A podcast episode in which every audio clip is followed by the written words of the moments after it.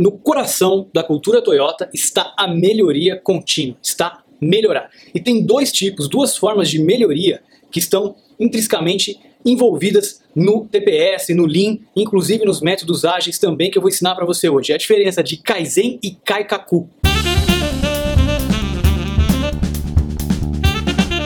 Não tem jeito de melhorar sem mudar para melhorar, precisa mudar. Se você não muda, você fica a mesma coisa. Se a sua empresa não muda, ela fica a mesma coisa. Ela não cresce, ela não fica mais performática, a única constante é a mudança. E nos métodos Lean, que vieram da TPS da Toyota, tem dois tipos de mudança, dois tipos de formas diferentes de você pensar em mudança. E dependendo do que você precisa, você pode utilizar abordagens diferentes. A gente vai falar hoje sobre a diferença de Kaizen e Kaikaku, sobre a diferença de evolução e revolução. Kaizen são aquelas mudanças que acontecem gradualmente. São pequenas mudanças para melhor. É, por exemplo, o que a gente faz nas reuniões de retrospectiva. Tem um vídeo sobre isso, tem um episódio sobre isso, dá uma buscada lá atrás se você não sabe o que é uma reunião de retrospectiva. Mas são momentos em que a gente reflete sobre o que estamos fazendo e pensamos nos próximos passos para melhorar. São pequenas melhorias que vão deixando a nossa empresa cada vez melhor. Mas muitas vezes você pode precisar, em vez de um processo evolutivo, de um processo Kaizen, de uma verdadeira revolução, de uma revolução na sua empresa que vai transformar rapidamente a sua organização. Uma mudança brusca, uma mudança que tem até um certo trauma. Por exemplo, vamos supor que você trabalha numa organização extremamente tradicional, que vocês trabalham com software, desenvolvimento de software e utilizam então métodos mais tradicionais, aquelas equipes cheias de pessoas funcionais com diferentes papéis, gerente de qualidade, uh, analista de qualidade, analista de testes, analista programador, analista desenvolvedor, analista de requisitos, toda aquela coisa, todo aquele formato mais tradicional que a gente conhece e de repente vocês vão começar a trabalhar com Scrum.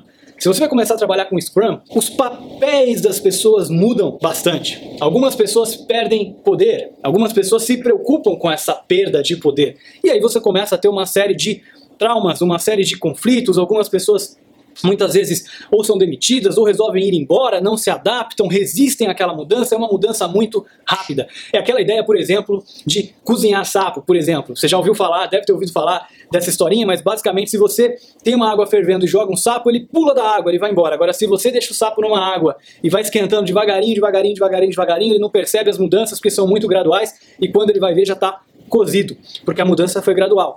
Já o Kaikaku não, é essa mudança rápida de você sair da, da temperatura normal para estar tá fervendo. É uma mudança que aconteceu muito rápido e por causa desse trauma, por causa dessa mudança grande, muitas vezes você acaba tendo uma série de impactos, uma série de perdas de poder, uma série de traumas que é difícil de as pessoas se adaptarem. Kaizen são mudanças mais graduais, as pessoas vão se adaptando a elas. E toda mudança tem como objetivo, claro, melhoria. Nesse mesmo exemplo, se você trabalha com Kanban, por exemplo, ao invés de Scrum, você utiliza uma uma abordagem mais Kaizen. Porque nada muda no papel das pessoas, por exemplo. Você, as pessoas continuam tendo os mesmos papéis, você simplesmente cria novos elementos, visibilidade, limita ali, por exemplo, o trabalho em progresso, tem algumas coisas específicas do Kanban e cada semana você vai melhorando um pouquinho, porque o Kanban vai te mostrando onde está o gargalo que está errado.